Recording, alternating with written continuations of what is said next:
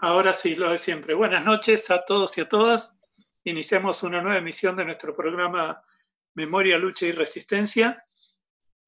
Me anuncian aquí que en el programa anterior usaron un audio nuestro, así que bueno, nuestros abogados estarán contactando al profesor Vladimir en breve para resolver esto.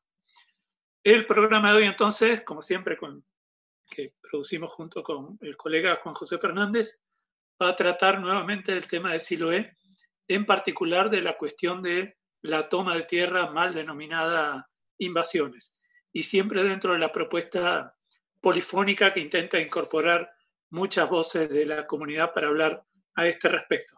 bueno, buenas noches, Juan José. Hola Omar, buenas noches y buenas noches a todos. Eh, en efecto, ese es el, tema para el, breve episodio de, de esta noche. Eh, y como verán, tenemos una serie de audios en los que la comunidad se permite desarrollar un conjunto de ideas, expresar sus distintas posturas con respecto a esta cuestión particular.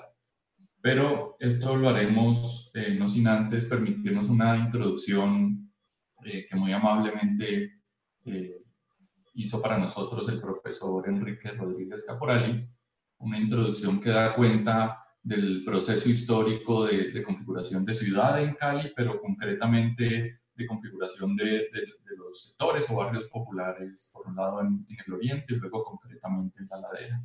Eh, una vez que, contemos con esa introducción que amablemente Enrique nos, nos ofrecerá, eh, daremos lugar a las voces de distintos amigos y, vecinos y habitantes de, de siglo de varios barrios que, de, varios de los barrios que lo componen. Entonces, Omar, no sé si vamos con el audio de Enrique. Adelante. Natalia y Santiago, si podemos poner a escuchar el primero. Aunque Cali tiene más de 400 años de fundada, en la práctica es una ciudad del siglo XX. Su rápido crecimiento se dio en particular después de que se convirtió en capital de departamento en 1910. Una característica de Cali ha sido a lo largo de su historia, no solamente durante el siglo XX, sino desde antes, un déficit muy importante de vivienda que nunca ha estado cerca de estar resuelto, ni en cantidad ni en calidad. Esta característica incide particularmente en la constitución de dos sectores muy importantes de la ciudad, como son el oriente y la ladera. Con esta denominación se refiere a zonas de la periferia urbana marginales que han sido ocupadas de manera ilegal durante determinados periodos y que con el paso del tiempo se han ido legalizando sistemáticamente. De hecho, puede afirmarse que más de la mitad de los barrios que constituyen actualmente hoy en día Cali, de los barrios legales, tienen como origen esta ocupación de terrenos en predios que bordeaban la ciudad de ese entonces y que se fueron convirtiendo en un elemento significativo de la ciudad. Es muy importante entender que el negocio inmobiliario ha sido una de las principales fuentes de riqueza de la ciudad y a su vez de desigualdad. Como toda ciudad, el negocio inmobiliario es uno de los principales mecanismos que mueven la economía urbana, pero a la vez este negocio inmobiliario no se ha traducido en mecanismos de integración social adecuada. Ya desde 1924, el ingeniero Julio Fajardo, en una caracterización que hizo a pedido del Consejo Municipal de Cali, señalaba como el principal negocio de la ciudad el inmobiliario que tasaba por ese entonces Fajardo en 30 millones de pesos de oro de la época, lo cual representaba una riqueza enorme para una ciudad que si bien estaba creciendo y tenía una economía en desarrollo, pues no tenía un negocio tan significativo y tan importante como el inmobiliario.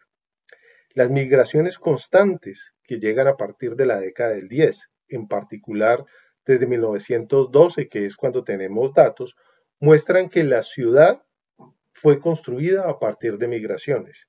Entre ese 1912 y la década del 90 de este siglo, el crecimiento del siglo pasado, el crecimiento de la ciudad ha estado en torno a la migración que responde más o menos por el 50% del crecimiento urbano.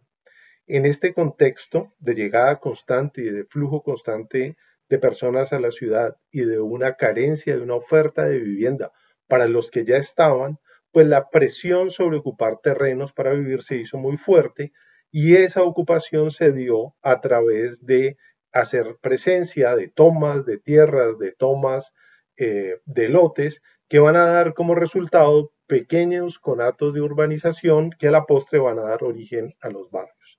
Entonces esta situación generalizada de falta de vivienda, esta atracción de migrantes permanentemente hacia la ciudad, pues van a generar el poblamiento de lo que se llaman el oriente y la ladera.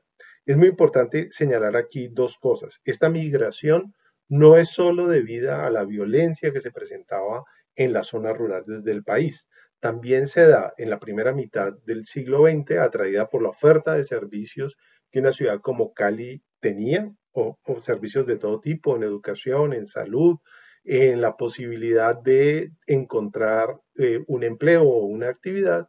Y en la segunda mitad va a estar jalonada muy fuertemente por la industrialización que se experimenta en la década del 50, del 60 y del 70 sobre todo, y estos servicios que estaban allí. Entonces, esta migración tiene esta doble condición de desplazamiento forzado por la violencia, pero también de desplazamiento en busca de unas circunstancias económicas o de calidad de vida mejores. También es importante tener en cuenta que se construye el jarillón, este talud de tierra que impide que el río Cauca se desborde y que al construirse el jarillón, el oriente de la ciudad, una zona lacustre con madres viejas, lagunas, etcétera, se deseca y hace posible que ese terreno se urbanice y esa urbanización va a estar promovida por ocupación de las personas que buscan una vivienda, por urbanizadores piratas que encuentran una manera de hacer un negocio apropiándose de lotes y por los mismos propietarios de los lotes que encuentran en esa modalidad de ocupación del suelo una manera de venderle al Estado lotes a muy buen precio. La ladera entonces es una conjunción de estos elementos que eh, da como resultado ese crecimiento en particular después de terminado del Jarillón a principios de la década del 60 del siglo pasado para la construcción de lo que llamamos el distrito de Agua Blanca, la zona más importante del oriente, tanto en tamaño como en concentración de población, es importante tener en cuenta las migraciones provenientes del Pacífico. Las migraciones provenientes del Pacífico han sido constantes a lo largo del tiempo, pero a partir de la década del 80 se, se eh, afianzaron en el oriente y le dieron al oriente esa característica particular. Pero no es cierto, como se ha dicho reiteradamente, que sea la única migración proveniente del Pacífico o que eh, haya sido el único lugar en donde se han concentrado. La ladera tiene una historia diferente. La ladera fue un terreno ocupado para la explotación minera, en particular hasta la década del 30 del siglo XX, y en torno a esa actividad minera se fueron dando una serie de caseríos que fueron creciendo, primero ocupados por eh, mineros, en su mayoría provenientes de Caldas y de Antioquia, posteriormente de otras personas que fueron complementando esa actividad minera con otro tipo de prestación de servicios, con trabajos eh, rurales y paulatinamente se consolidó, digamos, pequeños asentamientos que terminaron por conformar eh, los barrios incipientes de una zona llamada Siloé, pero que está conformada por una gran variedad de barrios. Entre esos barrios, pues van a aparecer distintas denominaciones en la medida en que los asentamientos se consolidan. Pasado ese, ese momento, vamos a tener una segunda oleada migratoria proveniente esta sí de muy distintas partes del país y del mismo interior de la ciudad de Cali, que ocupan estos terrenos en la búsqueda de soluciones de vivienda. Estas ocupaciones se van a dar en particular hacia el final de la década del 40 y en las décadas subsiguientes, sobre todo en la década del 50, cuando va a crecer eh, notoriamente la ocupación de estas lomas y se va a consolidar lo que podríamos llamar el asentamiento de en, el, en Siloé. Posteriormente, en la década del 80, esto se va a ampliar con una ocupación de un terreno aledaño que va a dar origen, digamos, ya al, al Siloé más contemporáneo, que está más en la mente de las personas que crecieron en la ciudad a finales del siglo XX y del XXI, en donde ya se ocupa prácticamente toda la ladera y estos asentamientos constituyen, digamos, una característica fundamental de la ciudad.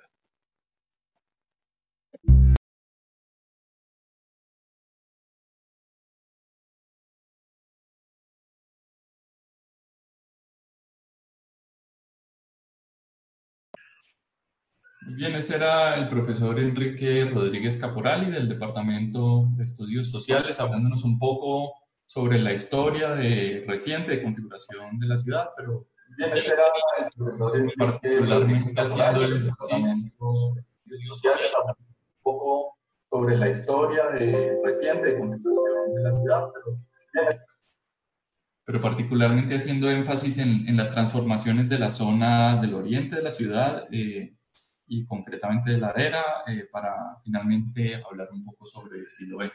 Ustedes eh, en las últimas semanas, a lo largo de este confinamiento que ya se acerca a los cinco meses, habrán, se habrán enterado por la, por la vía de distintos medios de comunicación eh, de la presencia de fuerzas policiales, no solo en Cali, también ha sucedido en varios barrios de Bogotá, en ciertos contextos en donde se han dado este tipo de, asentamientos.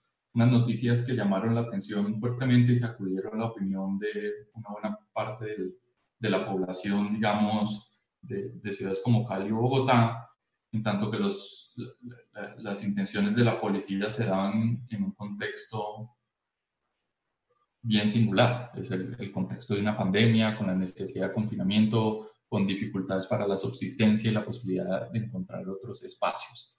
Eh, pero más allá de esa problemática, de esa dificultad coyuntural específica, lo que nos interesa es abordar la experiencia reciente de algunos de los habitantes eh, de Siloé eh, y lo acontecido con el actuar de la policía y las fuerzas, digamos, representativas del, del, del Estado en ese contexto en particular eh, queremos saber qué fue lo que sucedió hace unas semanas, cómo vivieron la situación eh, y, en, qué sentidos puede resultar injusto este tipo de acciones frente a los asentamientos de familias que desean ubicarse y construir un, mejor camino para sus, eh, para sus familias. Omar.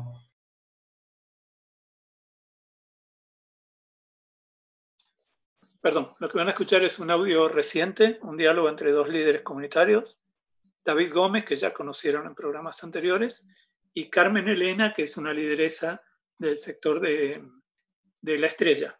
Entonces, bueno, esto, este diálogo refiere, como decía Juan José, a un tema muy actual y a un cuadro de tensión social todavía muy marcado porque todo esto está aún para definirse. Entonces, si te parece, Juan José, vamos con el audio.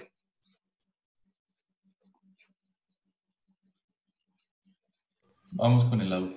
Bueno, tenemos a Carmen acá. Natalia, te pedimos el favor entonces. Que es una de las voceras de la toma de la gallera acá entre los sectores Betania y Casa Piedra en la parte alta de Siloé, más conocida como La Estrella. Cuéntenos una cosa para eh, los estudiantes del profesor Omar Bravo, que usted conoce muy bien, del ICESI, eh, ¿Cómo se inició esta toma de este terreno de la antigua gallera de Siloé? Bueno, buenas tardes a todos. Eh, pues nada, eh, se, hizo la toma por la necesidad de, una vivienda. Pues algunas de las personas de acá del territorio se quedaron sin donde vivir porque no tenían para pagar el arriendo y fueron desalojados de las casas donde estaban, entonces pues no se tenía a dónde ir a vivir y se vio ese espacio que llevaba, que llevaba abandonado 18 años allí y pues nos tomamos ese espacio el 28 de, de marzo con el fin de tener el sueño de una vivienda. ¿De qué dijo la alcaldía donde ustedes lo tomaron? Bueno, eh, la alcaldía pues vino la, el, primer, la primera vez que nos vimos con ellos, eh, tratamos de, de hablar con ellos y hacer una mesa de negociación donde se estaba apenas como estableciendo y habíamos llegado a algunos acuerdos que íbamos a estar ahí por un tiempo determinado mientras hacían un censo. Pero ellos incumplieron eso y el 16 de mayo mandaron al SMART a que nos sacaran brutalmente. ¿Y ¿Qué pasó ese día? Pues el 16 de mayo estábamos allí, cada uno en su ranchito, y se sintió la presencia del SMART a las 3 y 50 más o menos de la madrugada. Ellos hicieron guardia más o menos hasta las 6 de la mañana y ahí comenzaron a atacar. Ellos entraron a las 3 y media de la mañana a levantar a toda la gente a pata. Eh, los pateaban, decían, parate mal parido y, y así. Entonces eh, pues ya todos nos alarmamos, comenzamos a sacar lo que más se podía, a sacar los niños y que las mujeres embarazadas salieran. Eh, y a las 6 de la mañana ellos entraron pues a, tratar de destruir todas las cosas que había. ¿Qué ha pasado después de ese 16 de mayo? Después del 16 de mayo, eh, pues ellos se fueron, dejando todo totalmente destruido, quemado y dañado, y volvieron el 19 de mayo con una orden de desalojo, porque en la primera no traía ninguna orden ni nada, con una orden de desalojo eh, y con el SMAC que venía en ese día, pero pues ya nos estamos acompañados de algunas organizaciones y algunos abogados de, recursos humanos. Y allí eh, pues se estableció la mesa de negociación que fue eh, aproximadamente el 20 el 20 se hizo la primera reunión con ellos, con secretaría y con varios funcionarios de allá, donde se establecía pues para ver qué iba a pasar con ese proceso. No se volvió a hacer reunión porque ellos siempre han ido eh, corriendo y, no responden y ponen reuniones en, otro, en otra parte que no es el acuerdo donde nosotros hicimos el sitio y ahí vamos pues con ese proceso. ¿Cómo es un día a día ahí en la, en la gallera, ahí en ese asentamiento? Bueno, un día a día es, en este momentico pues algunas familias ya salen a trabajar, eh, hay otras que ya tienen eh, sus pollitos, sus cosas ahí, entonces sus niños y, permanecen allí. Eh, nosotros sí nos desplazamos al trabajo y regresamos entre 4 y media y 5 con mucho anhelo de seguir trabajando para ello, pues ya se colocó una puerta, hemos puesto la energía, hemos hecho un baño comunitario, y estamos tratando de buscar cómo meter el agua y, es y es bonito no poder llegar y saber de que ya tiene eh, pues dónde llegar. ¿Qué es sentir cuando vienen 40 policías disparando balas de, de, salva, o sea, balas de, plástico, de caucho, eh, eh, granadas de aturdimiento y también gases lacrimógenos? ¿Qué se siente realmente? Bueno, yo nunca había tenido una experiencia de eso como igual como la comunidad. Creo que ninguno de nosotros de alrededor habíamos tenido jamás una, una cosa de esas. Es totalmente horrible, es aterrorizante. Para los niños quedaron marcados, ellos aún dicen y reconocen los policías, dicen el policía de negro es malo, el policía de negro nos tumbó las casas, ellos aún hablan y dicen cómo eran la primera casita que tenían y ahorita al ver cómo tienen la segunda casa y, cuentan la historia de quién fue que la dañó y entonces vamos que es una parte donde lo marca uno totalmente. Eh, para la gente que nos, eh, que nos está escuchando en este momento en la Universidad de ICESI, eh, ¿dónde está ubicado ese, ese lote de la gallera? ¿En qué parte de Siloé? ¿Y cuáles son las necesidades prioritarias que usted tiene en este momento? Bueno, el lote está ubicado en el, en el sector de Casepiedra, en la Comuna 20, en el barrio de Siloé. Eh, es un pedazo muy conocido y estamos ubicados, ubicados ahí. Las necesidades ahorita es de buscar el tubo de agua. Eh, pues igualmente necesitamos materiales, hay algunas casas que aún no pues no tienen todo terminado porque falta materiales, lo que es plástico, tejas, esterilla, todo lo que es de construcción, pues nos hace falta, digámoslo. Eh, entonces, pues esas son las necesidades ahorita. Ahorita ya tenemos al menos el terreno y, las ganas de seguir luchando por, por, el sueño de una casa. ¿Quién es Carmen Elena? Carmen Elena soy yo. ¿Quién es? Eh, pues bueno, una persona que eh, hace parte de la comunidad, trabaja para la comunidad y eh, soy dinamizadora deportiva de, unos niños de acá del barrio.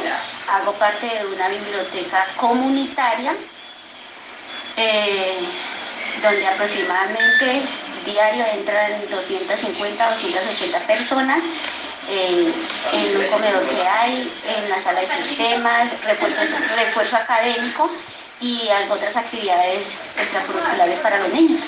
¿Cuál es tu sueño?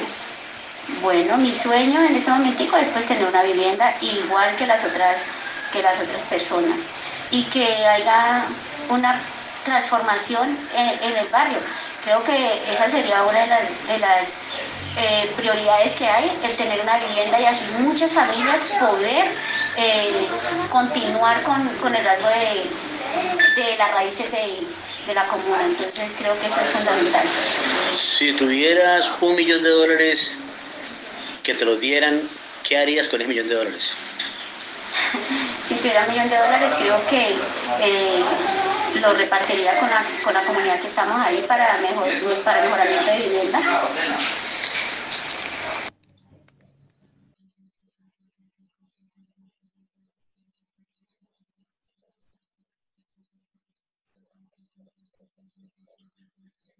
Bueno, agradecerle de nuevo a, Carmen Elena y a David. Creo que lo que escuchamos fue muy disente en cuanto a la situación de, estas personas. Cabe destacar particularmente la situación de los niños y niñas, que son muchos y están en una situación de vulnerabilidad eh, marcada. Carmen Elena lo decía, no tienen acceso a agua potable, esta, esta persona está muy aglomerada.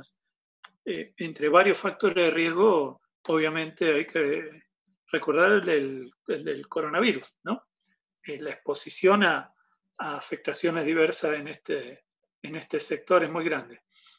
Y de alguna forma me parece paradójico que muchas personas se muestran sensibles y dispuestas a apoyar cadenas perpetuas en función de proteger a la niñez y esta desprotección de la niñez tan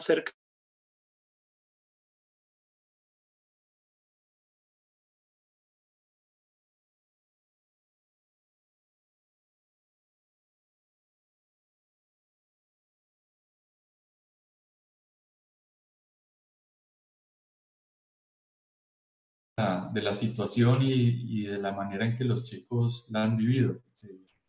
La descripción que hace de los, de los, em, los sentimientos o las actitudes de los chicos frente a la policía después del evento, eh, sin duda conmueve y obliga a pensar estas situaciones eh, con un poco más de atención, de, detenimiento eh, y a reflexionar un poco sobre todo esto que hemos venido oyendo a lo largo del, del confinamiento sobre la capacidad de ser solidarios, ¿sí? O de ser comprensivos con los otros, sobre la necesidad de construir nuevas prácticas que den cuenta de nuestra posibilidad de ser generosos eh, y, darle un nuevo sentido al, a la palabra ciudad o comunidad. Eh, eh, hay, hay, algo que probablemente falte y es una mayor comunicación, es un poco lo que tratamos de hacer sobre lo que significan, lo que representan estas experiencias para para los vecinos, para los habitantes del contexto.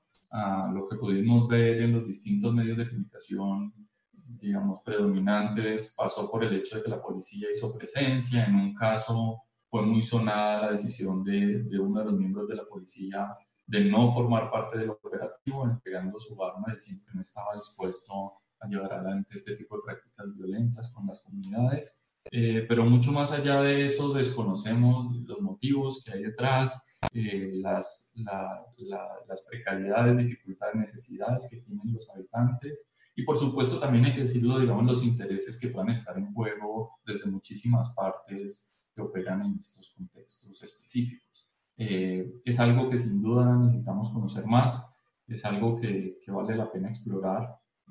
Se dice, y lo podemos escuchar en el, en, el desarrollo de la exposición de, de Enrique Rodríguez Caporali, eh, que en, en, varios de estos contextos de asentamiento suele haber algunos intereses detrás, digamos.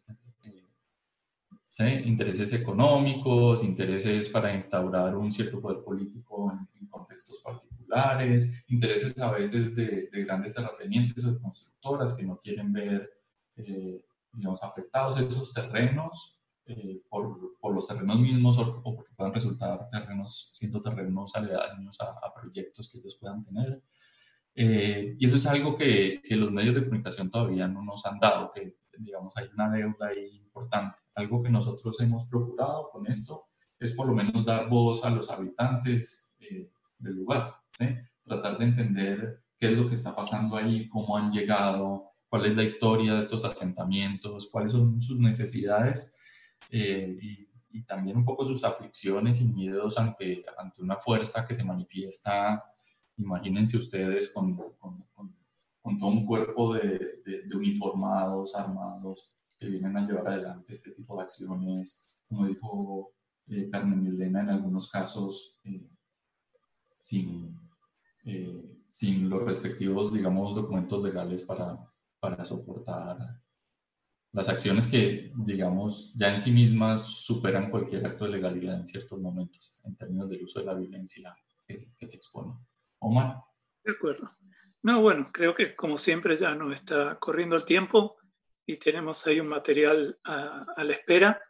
Si te parece, José, como para también mostrar toda esta potencia de la comunidad de Siloé en cuanto a identidad y movilización, podríamos cerrar con, con dos audios, uno de un líder de la comunidad, Alex Guerrero, y el otro, hasta donde el tiempo lo permita, un rap sobre Siloé.